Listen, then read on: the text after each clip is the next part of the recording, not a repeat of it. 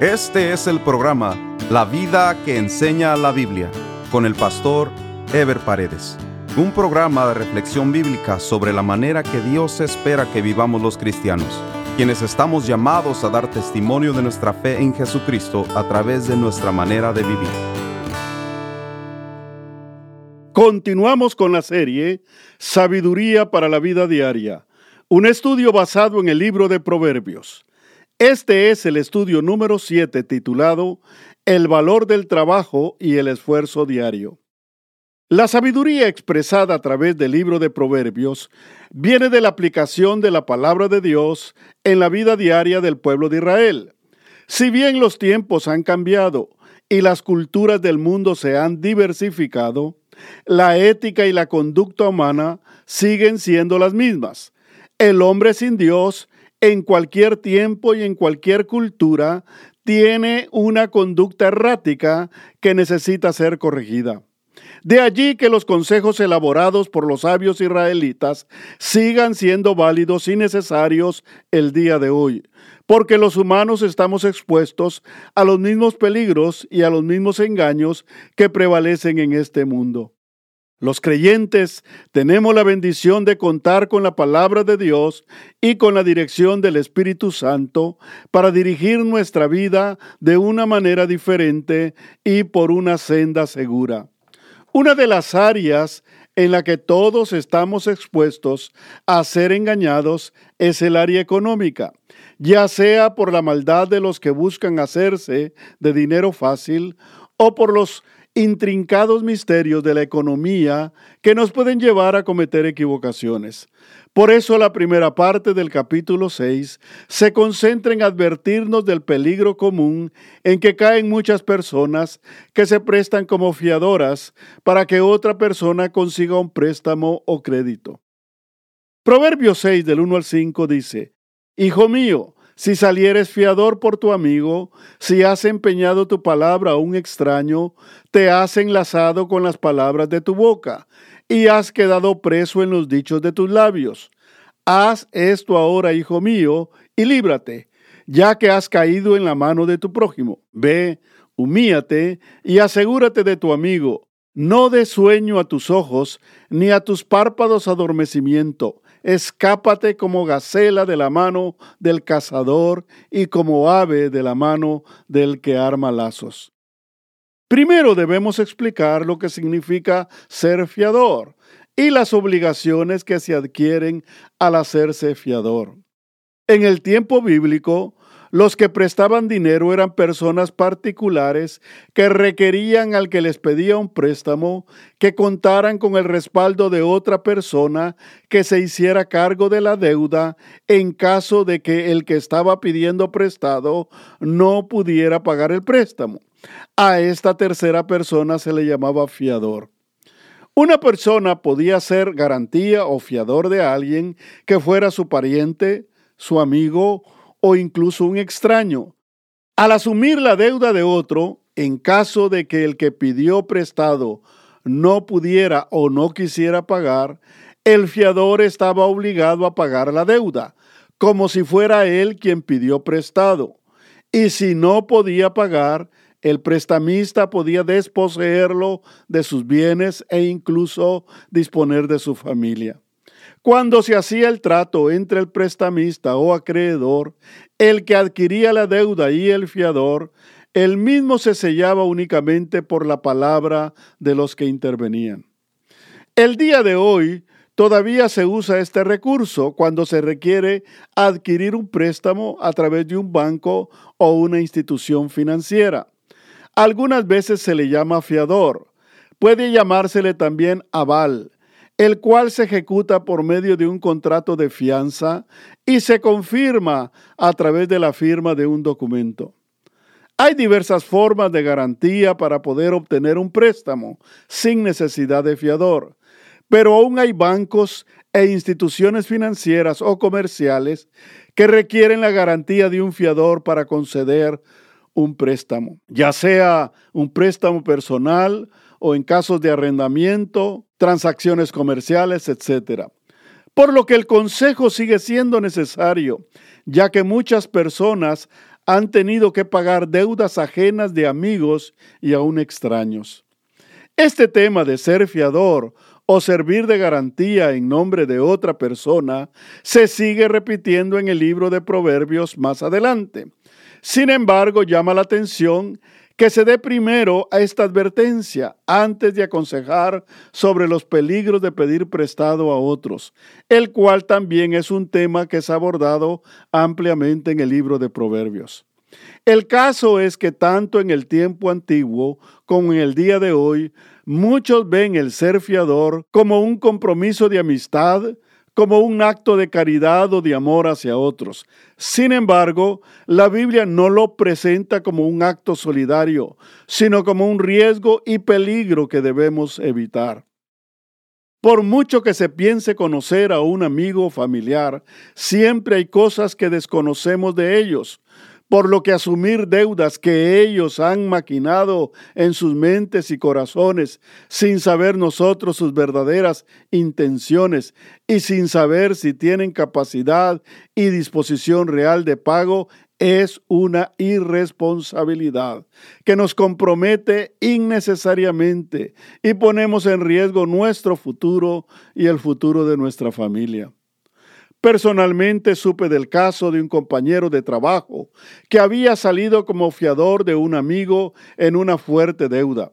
Pero ese amigo tuvo problemas y no pudo pagar, por lo que a este compañero de trabajo le embargaron todas sus propiedades y durante mucho tiempo vivió para pagar la deuda de la que salió fiador de su gran amigo.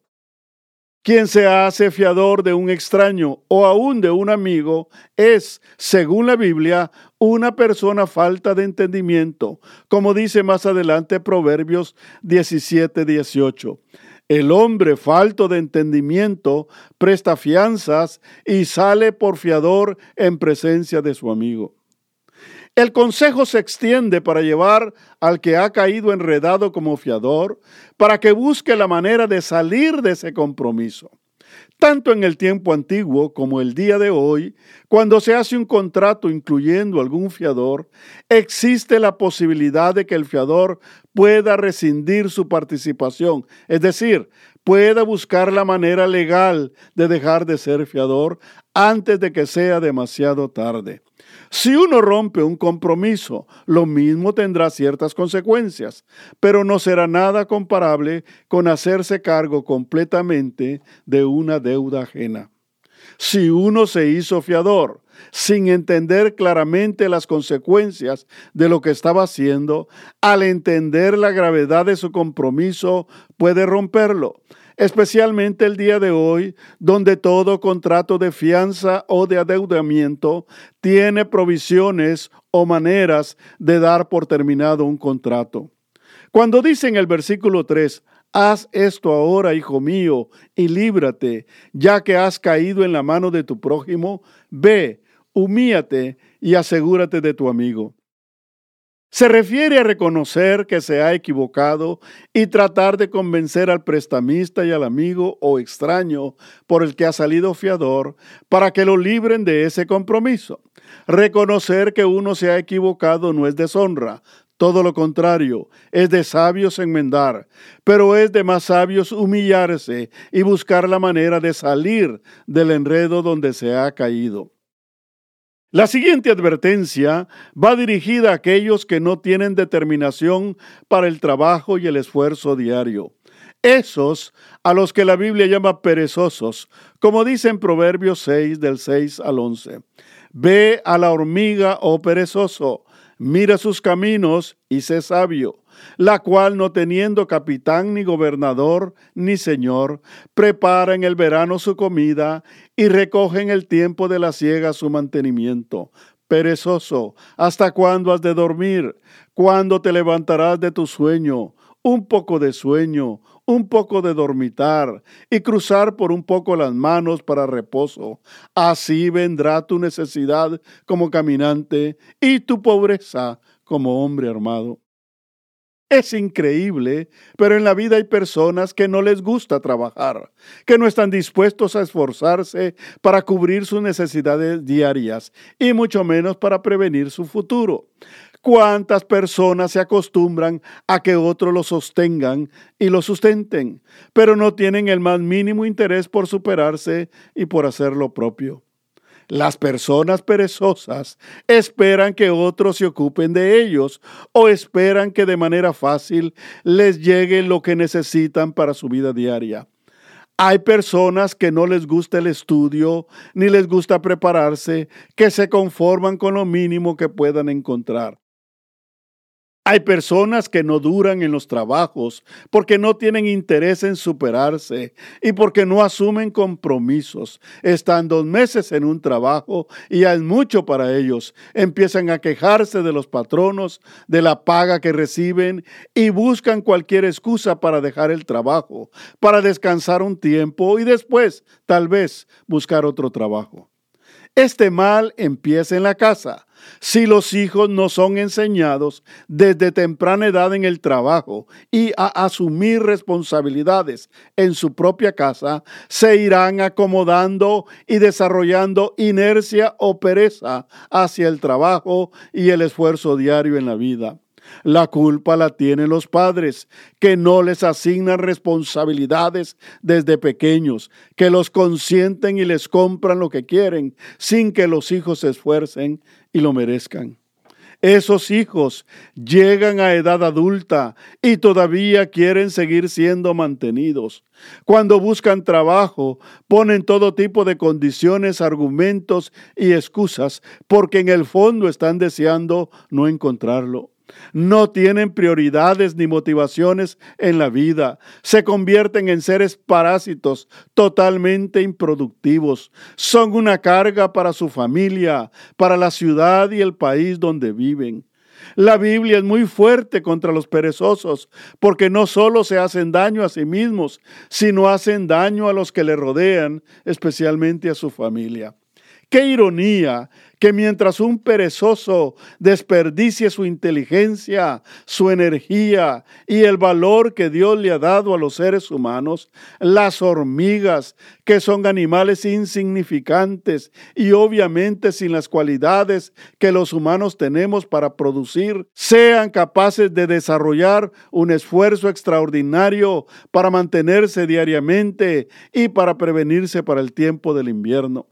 Las hormigas son un ejemplo de trabajo, organización y cooperación mutua. Sus colonias u hormigueros, como se les llama, se mantienen porque trabajan de manera unida y ordenada, saben lo que tienen que hacer y trabajan pensando en el bienestar de todo el grupo, no como los perezosos que únicamente están pensando en ellos.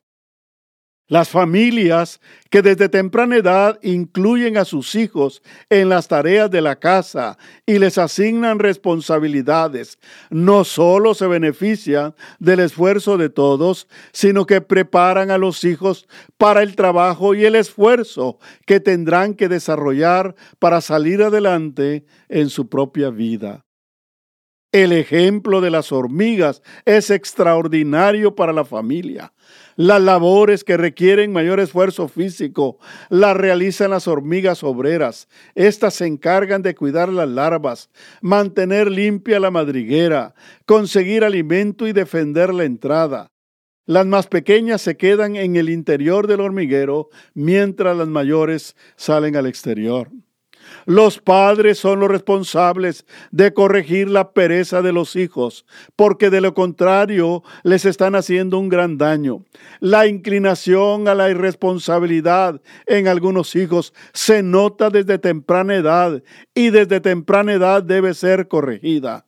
Los hijos que llegan a la adolescencia y que se mantienen encerrados en sus cuartos pueden llegar a convertirse en personas inútiles, improductivas o a caer en manos de gente perversa que puede manipular su falta de interés y motivación en la vida. Por eso la advertencia del peligro que representa la pereza, que terminará dejando a la persona en un estado permanente de necesidad y de pobreza.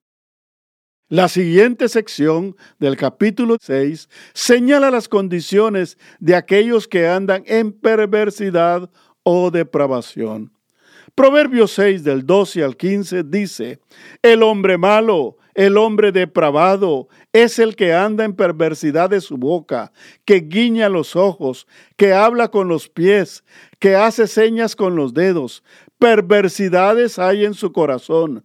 Anda pensando el mal en todo tiempo. Siembra las discordias. Por tanto, su calamidad vendrá de repente. Súbitamente será quebrantado y no habrá remedio.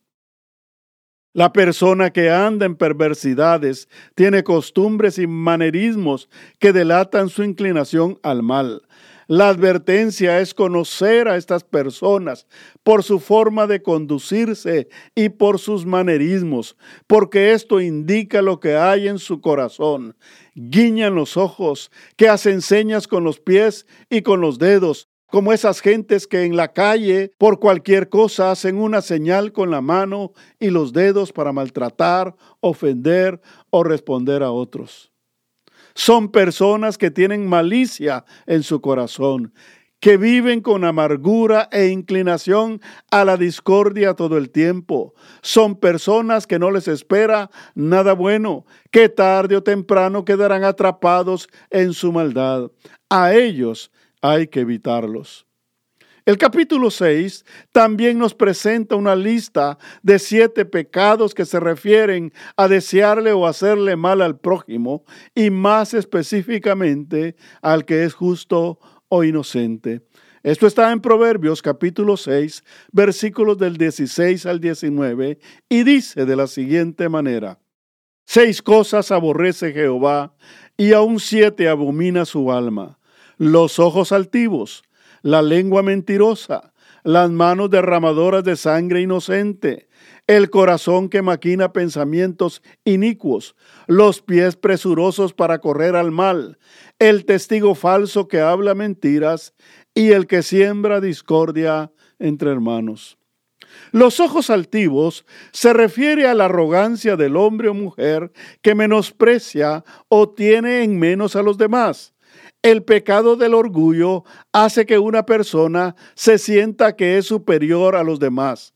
Al mismo tiempo se considera única e indispensable. La persona orgullosa es hiriente, es irónica al hablar de los demás y vive humillando a sus semejantes. La lengua mentirosa se refiere a la actitud de la persona que convierte en hábito el resolver sus asuntos o situaciones difíciles con mentiras. La persona que quiere salir siempre bien, que se inventa mentiras para defenderse o atacar a sus semejantes, que esconde la verdad cuando ésta no le favorece y se escuda en mentiras para salir avante. Las manos derramadoras de sangre inocente se refiere a las personas que están dispuestas a quitarle la vida al que es inocente. Es una alusión directa al delito de matar al prójimo, pero al mismo tiempo puede interpretarse como la actitud de las personas que con malicia se ensañan para destruir o hacer daño al que es inocente o débil. El corazón que maquina pensamientos inicuos se refiere al hecho de cobijar ideas y propósitos malignos hacia los demás.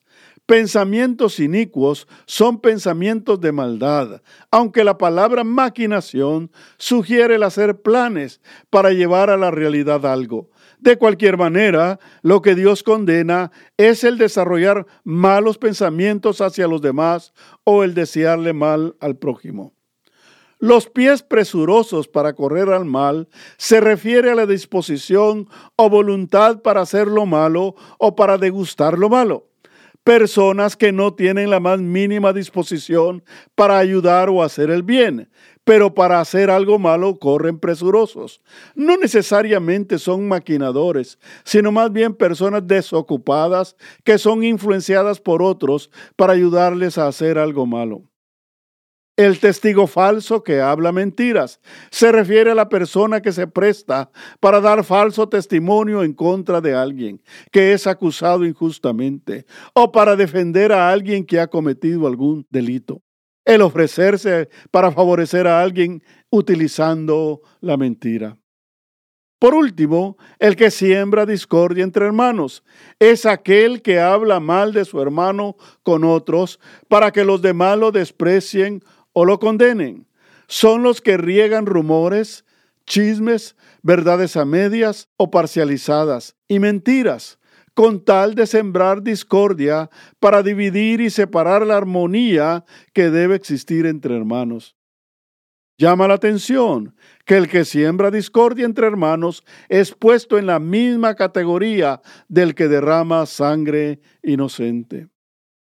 Lo cierto es que Dios aborrece el pecado y desprecia la conducta negativa hacia los demás, pues el propósito de Dios es la unidad y armonía entre semejantes y entre hermanos. Los hijos de Dios estamos llamados a amar y respetar a nuestros semejantes, así como a mantener la unidad y la armonía entre hermanos para dar un verdadero testimonio del amor de Dios. En el próximo programa estaremos desarrollando el tema las reprensiones que instruyen y el peligro del adulterio. Nos vemos en el próximo programa. Dios les bendiga. Este fue el programa La vida que enseña la Biblia con el pastor Ever Paredes. Este programa fue patrocinado por la iglesia La Puerta Abierta, ubicada en Irvine, en el condado de Orange, California. La Iglesia La Puerta Abierta transmite uno de sus servicios por YouTube. Si desea ver la transmisión con los mensajes del pastor Ever Paredes, vaya a nuestro sitio de internet, lapuertaabierta.com, y haga clic en transmisión en vivo. O directamente a YouTube y escriba LPA en vivo, los domingos a las 10.30 de la mañana. Si desea mayor información, escriba al correo electrónico info arroba lapuertaabierta.com